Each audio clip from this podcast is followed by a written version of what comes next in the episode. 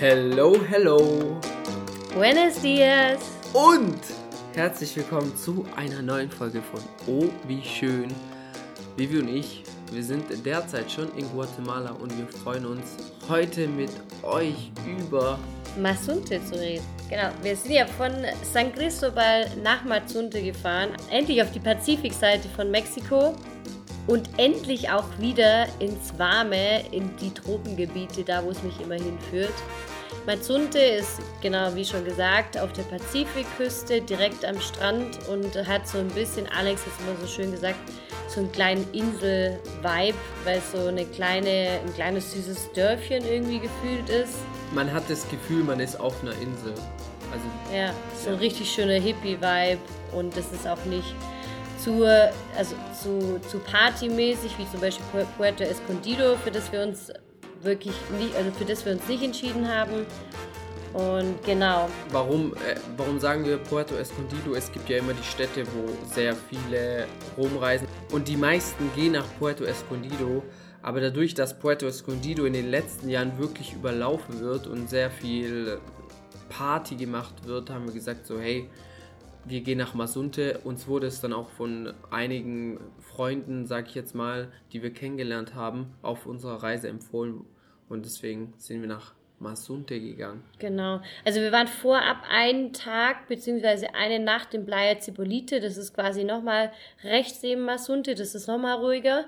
Aber wir haben uns dann entschieden, wir wollen nach Masunte gehen, weil Masunte ist quasi ein Mix aus Playa Cipolite und Puerto Escondido.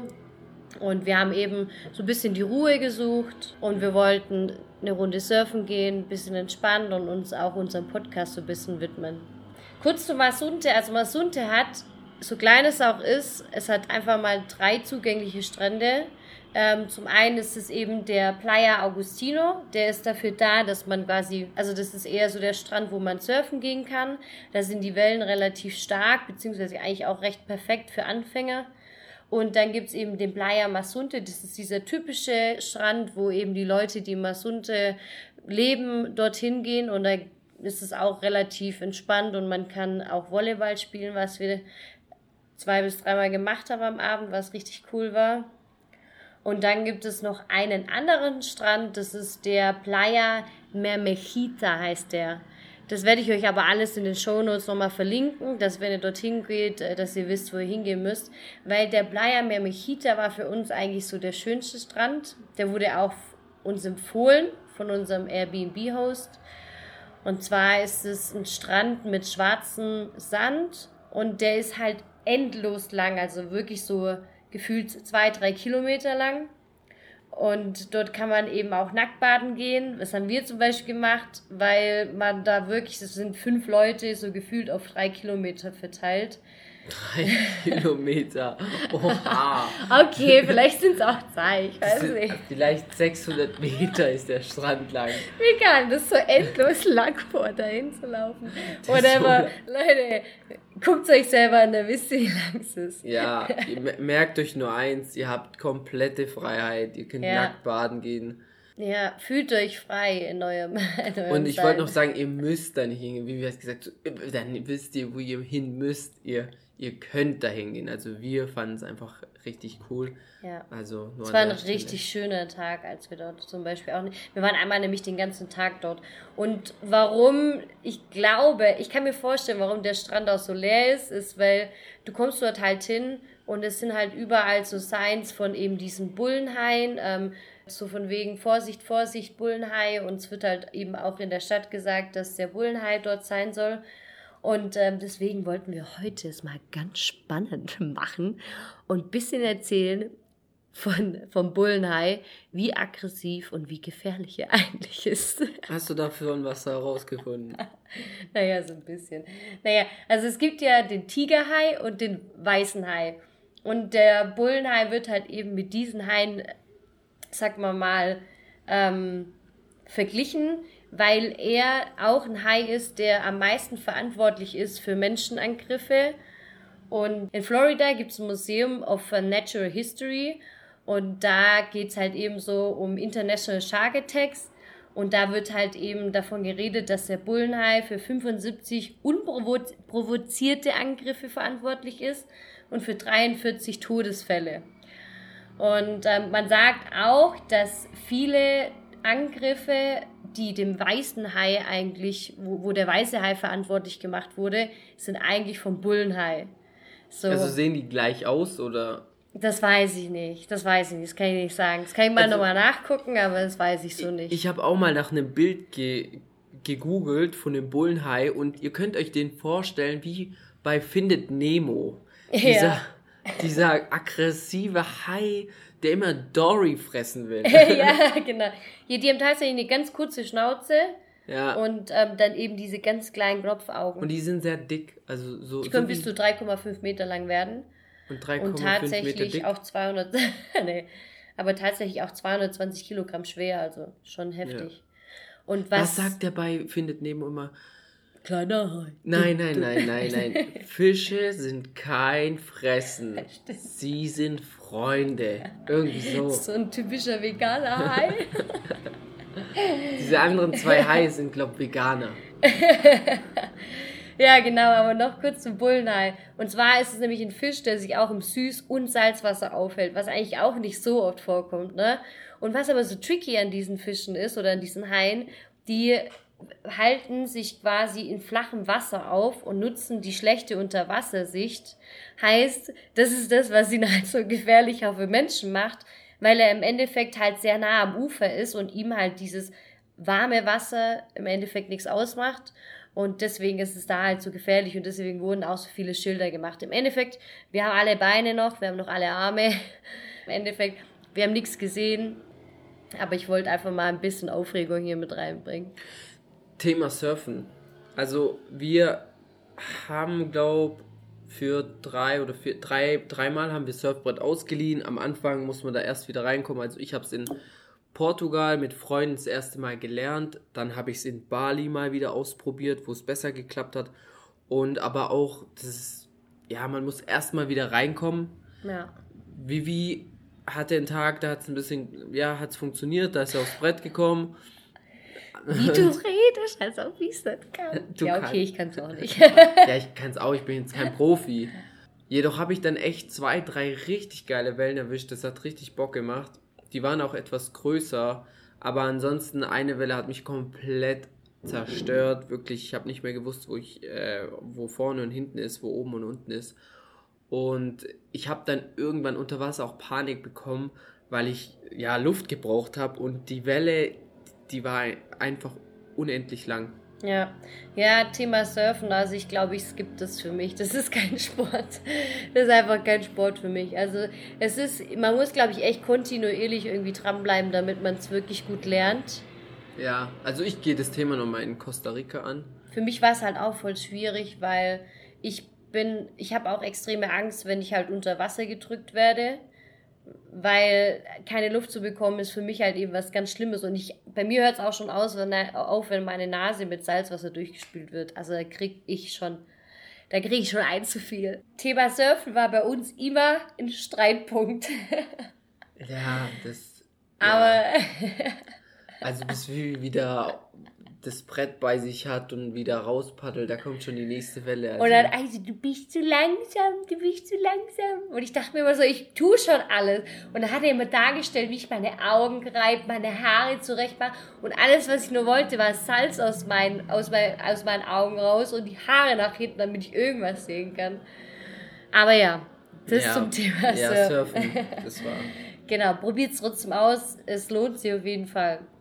Genau, aber noch dazu, für was ist äh, Masunte überhaupt eigentlich bekannt? Weil es ist tatsächlich bekannt für die Schildkröten dort, weil tatsächlich bis zum Jahr 1990 war es erlaubt, Schildkröten zu töten. Und Schildkröten kommen so in der Herbstzeit, kommen die quasi ans Ufer und legen dort quasi ihre Eier. Und dann wurden die ja dort eben von den Einheimischen getötet und auch ähm, eben gegessen. Und seit 1990 ist es eben verboten, dass man Schildkröten tötet und deswegen gibt es da auch ein großes Museum von den Schildkröten und von den Schildkrötenarten, die es eben in Masunte gibt. Das könnt ihr euch gerne angucken. Wir haben es nicht angeguckt. Wir sind, am, wir sind immer an so einem Gebäude vorbeigelaufen. wo wir dachten, was ist es? Und anstatt dann halt wirklich mal Leute zu fragen oder danach zu googeln, sind wir halt immer wieder dran vorbeigelaufen. Und im Endeffekt hat sich herausgestellt, dass es ein Museum ist für die Schildkröten. Aber genau. das wussten wir auch davor, aber wir sind halt nicht reingegangen. Wir hatten halt einfach nicht die Intuition dazu. Ja. Aber umso schöner. Thema, Thema Schildkröten. Also ich ja. habe zum ersten Mal in meinem Leben eine Schildkröte beerdigt. Nämlich war das so, Vivi lag schon am Strand. Ich bin kurz in die Unterkunft gegangen und als ich zurückgelaufen bin, oder beziehungsweise zu Vivi gelaufen bin, bin ich an dem Strandabschnitt vorbeigegangen und dann lag da eine Schildkröte, eine riesen Schildkröte und ich dachte so, wow, krass, ist die noch am Leben? Und bin dann hingelaufen und habe halt so ein bisschen, ja, versucht sie zu heben und geguckt, ob sie noch irgendwelche Reaktionen von sich gibt. Aber hat sie natürlich nicht. Ich glaube, ich war auch wahrscheinlich schon der 50. Mensch, der an ihr gerüttelt hat. Mm. Und ehrlicherweise lag sie dann weiter noch so drei Stunden dort und man hat halt immer beobachtet, dass Leute da hingehen und an der Schildkröte rütteln und oh, wie geht's ihr? Und ich bin auch, nachdem ich dort war, bin ich zu den Rettungsschwimmern gegangen und habe gefragt, oder habe ja, habe sie gefragt oder ihnen gesagt, da liegt eine tote Schildkröte, was soll ich machen oder was sollen wir machen? Und dann meinten sie, ja, da kommt jemand und der gräbt dann ein Loch und verbuddelt die Schildkröte. So, und dann ist aber nach drei Stunden eben niemand gekommen und die lag immer noch da. Und dann sind Leute vorbeigelaufen, haben Fotos gemacht und irgendwann tat mir das so leid und ich dachte so, wieder gucken nur alle zu, sowieso oft, wenn irgendwas, ja, sag ich mal, auch wenn ein Unfall passiert oder in der Bahn gibt Stress, dann hält man sich ja oft raus. Thema Deutschland, sag ich jetzt mal, das, was ich so erlebt habe.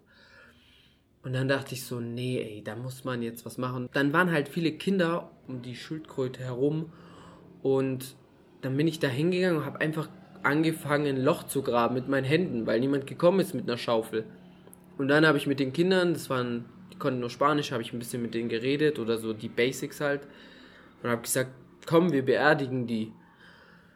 Und dann haben wir, habe hab ich halt mit so drei Kindern so ein Loch gebuddelt und irgendwann ist noch äh, eine andere gekommen, die zufälligerweise auch äh, aus Deutschland kommt. Und dann haben wir halt das Loch gebuddelt und irgendwann dann, wenn man schon angefangen hat und schon so ein Meter tiefes Loch hatte, ist dann einer mit einer Schaufel gekommen und der hat dann den Rest gemacht und letztendlich hat man die, glaub, haben wir die, glaub, eineinhalb Meter oder ja, doch so. Schon tief, ja. Ja, 1,60 Meter, 1,70 Meter haben wir die, die verbuddelt. Also nicht wie der Mensch, 1,80 Meter.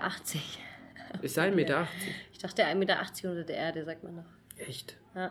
Ja, und ja, dann haben wir die verbuddelt. War eigentlich ein ganz schönes Erlebnis. Mhm. Außer wie der, der Typ mit der Schaufel, also der, der dort arbeitet, die einfach da eingeschmissen hat. Also ich habe die, mit dem, hab die mit ne? dem angehoben und ich dachte so auf drei lassen wir gemeinsam los, dass die sauber fällt und der lässt die einfach los und dann landet die halt irgendwie und dann habe ich sie noch zurecht. Schön zurechtgerückt. Ja, gerückt. du warst richtig süß da, muss man sagen. Damit die Schildkröte... Alex hat da ein sehr schönes, ähm, eine sehr schöne soziale Ader. Danke. ja, aber zum Thema schöne Sachen, ne? Weil es gab ja auch wunderbare und schöne Sonnenuntergänge, wie ihr bestimmt in unserem Instagram-Kanal auch schon gesehen habt. Und die Sonnenuntergänge kann man tatsächlich beim Viewpoint Cometa sehen. Und das Schöne daran ist, dass man dadurch, dass es ein sehr gechillter Vibe ist, bewegt man sich natürlich auch nicht viel. Und so zum Sonnenuntergang war das immer so ein schöner halbstündiger, sagen wir mal, Walk oder Spaziergang zum, zum Felsen. Man konnte entweder auf dem Felsen den Sonnenuntergang gucken oder eben auf einem nahegelegenen Strand. Was da auch das richtig Schöne daran war, dass die Menschen immer klatschen. Aber die Menschen in Yucatan klatschen zum Beispiel nicht beim Sonnenuntergang. Aber sobald du an der Pazifikküste bist, dann klatschen die Menschen, sobald der Sonnenuntergang unten ist. Und das war irgendwie voll schön. Und am letzten Tag, war es der letzte Tag, haben wir unser, ah, sind wir zum Sonnenuntergang gejoggt und haben von Weitem eben aufs Meer geblickt und dann haben wir Delfine springen sehen. Im Licht des Sonnenuntergangs. Ja. Es war ein Traum. Voll, ja, absolut. So romantisch. es war romantisch. Ja. Und zum Thema, wo war unsere Unterkunft diesmal. Wir haben uns nämlich diesmal in Masunte entschieden. Wir waren ja erst in einer Art Hostel, Hotel, quasi auch mit einem mit einer ähm, Shared Kitchen, aber wir hatten halt eben unseren eigenen kleinen Balkon und, oder unsere Terrasse und unser Zimmer und sind dann nach einer Woche aber umgezogen in Airbnb und waren dann bei Raul. Den können wir auch absolut empfehlen und auch das Airbnb werden wir euch in den Shownotes verlinken. Es war super, super schön. Ihr habt bestimmt auch die ganzen Videos gesehen von den kleinen Welpen, die dort waren. Es war echt eine schöne Unterkunft und auch Raul, wir waren mit Raul auch essen und haben uns mega gut mit ihm verstanden, auch mit Maria, die war auch zu der Zeit dort. Deswegen können wir euch das nur empfehlen. Und zum Thema Low Budget, beziehungsweise wie kann man halt gerade Geld sparen bei der Unterkunft, zum Beispiel auch bei Airbnb. Ja, es ist halt immer so ein Ding, Airbnb hebt immer weiter die Gebühren an und wenn man jetzt über Airbnb halt bucht, zahlt man haufenweise Gebühren und es gibt die Möglichkeit, diese Unterkunft oder diesen Namen mal bei Google einzutippen und wenn man Glück hat, dann findet man die Unterkunft relativ schnell und es gibt einen sogenannten Google Chat. Viele wissen das, viele wissen es vielleicht nicht. Und darüber kann man dann diese Person auch nochmal erreichen und anschreiben. Natürlich ist es dann nicht so einfach mit der Bezahlung, weil die Leute ja auch eine, ja, eine Voranzahlung möchten. Aber wenn man sich den Aufwand macht, dann kann man einiges an Geld sparen. Und äh, bei Raoul war es halt so, dass wir ja schon vor Ort waren und dann haben wir ihm halt geschrieben, dass wir jetzt zur Unterkunft gehen und ob er da ist. Und er war dann tatsächlich auch einen Tag später da und sind dorthin gegangen und haben ihn dann gefragt, ob es möglich ist, die Unterkunft auf Airbnb zu stornieren und sie dann nochmal so bei ihm privat zu buchen. Wir haben dann die komplette Unterkunft storniert bis auf einen Tag, weil mhm. es war ihm wichtig, dass wir noch eine ein Review quasi machen. Genau. Ja, eine Review schreiben, weil die Unterkunft ist noch neu bei Airbnb und er ist darauf angewiesen auf Empfehlungen. Und äh, dann haben wir, so uns, haben wir uns so drauf geeinigt und so konnten wir Geld sparen. Er hatte eine gute Review und ähm, es war auch letztendlich auch top. Genau. Und so war das zum Beispiel auch bei dem Hotel. Das Hotel war an sich online sehr viel teurer. Und da habe ich über Google Chat eben mit ihm geschrieben und habe gesagt, hey, wie sieht's aus? Können wir das Bar bezahlen vor Ort, damit wir die Hotelgebühren bzw. das drumherum nicht zahlen müssen? Und dann sagt er, ja, hey, kein Problem.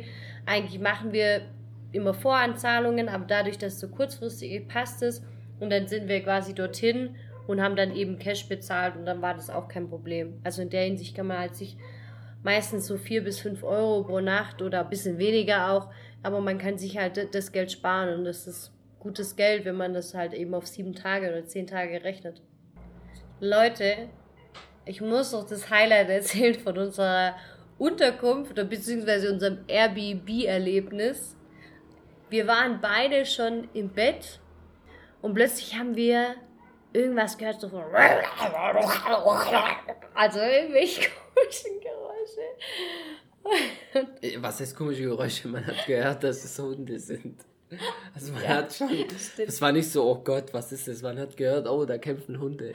Und es war ja klar, also das hat man dann gehört, dass es unsere Hunde sind, weil wir haben in der Airbnb-Wohnung zwei Hunde gehabt, Vita und Toshi. Vita und Toshi. Und ähm, dann haben wir auch Hundewelpen bei uns gehabt, drei Stück. Dazu möchte ich sagen, das waren zwei Weiblein und die eine hat eben Kinder gekriegt und die andere hatte, war halt so ein bisschen eifersüchtig und hat deswegen immer versucht, auch zu den Kindern hinzugehen, was die andere wiederum eifersüchtig gemacht hat. Heißt, man musste sie so ein bisschen auseinanderhalten und dann. Ja, dann haben wir auf jeden Fall diese Geräusche gehört und irgendwann dachte ich so, ey, ich gehe da jetzt mal runter. Ich habe schon gehört, dass unsere Mitbewohnerin, die Maria, schon unten war. Und bin da runter und dann sehe ich, wie diese zwei Hunde sich zerfetzen. Also wirklich, das. Ich bin nach zwei Minuten auch runtergekommen, weil ich gemerkt habe, es ist immer noch so laut. Die haben sich zerfleischt. Ja, also. Die, ich weiß nicht, wie du es anders beschreiben soll. Die ne? beiden Hunde, die haben geblutet und du hast gesehen, wie das Blut runtertropft. Und das war eine Mischlingsform vom Boxer und eine Mischlingsform von einem Terrier. Pitbull Terrier. Pitbull Terrier. Ja. Ihr habt das vielleicht in der Story bei uns auf Instagram, äh, auf Instagram gesehen. Und ich dachte so, fuck, was soll ich machen, Alter? Das, da zerfleischen sich gerade zwei Hunde und die Maria sagt, wir müssen sie Auseinandernehmen, trennen. auseinandernehmen, auseinander. Und wir beide so, äh, äh, ich, ich hatte so Angst, die anzufassen, weil ich dachte, das Problem ist, die schnappen ja dann auch nach dir. Sie sind ja in ihrem Film. Und die, genau, und das ist wie wenn sich irgendjemand prügelt und dann kriegst du plötzlich auch eine ab. Ja. Und die haben sich Du wirklich um dich. in ihren Mund, in ihre Backen überall reingebissen und die haben nicht mehr los voneinander gelassen. Und wir packen die zu zweit an den Hinterbeinen und ziehen die weg. Und wir haben es zu zweit nicht hingekriegt. Ja, wir haben Richtig, ne? immer wieder gezogen. Irgendwann ist uns die Idee gekommen, dass sie in der Nähe von der Tür standen. Ne? Und dann haben wir die mal kurz gepackt und in diesen Raum gezogen. Ne? die Türe zugeknallt. Ja, und die waren außer sich, die Hunde. Und ich, ich dachte so, krass, ey, ich habe schon ein bisschen, schon so ein bisschen Schiss, wenn Straßenhunde so kommen, muss ich sagen, bin ich ein kleiner Schisser. Und äh, dann im Endeffekt, ja, Ich war dann mit der Vita im Raum und diese Vita, das kann man sich nicht vorstellen, wie die dann gehechelt hat. Und ich hätte dann auch eben, ich hatte übel Schiss, dass die mich dann irgendwie dann noch schnappt oder angreift. Aber Gott sei Dank, die Ja. haben sich beide wieder erholt und die hatten sich am nächsten Tag beide wieder mega lieb. Aber es war so ein Schock in dem Moment. Ja, wir halten nur fest, ich, ich habe einen Hundekampf geschlichtet zwischen einem Boxer und einem Terrier.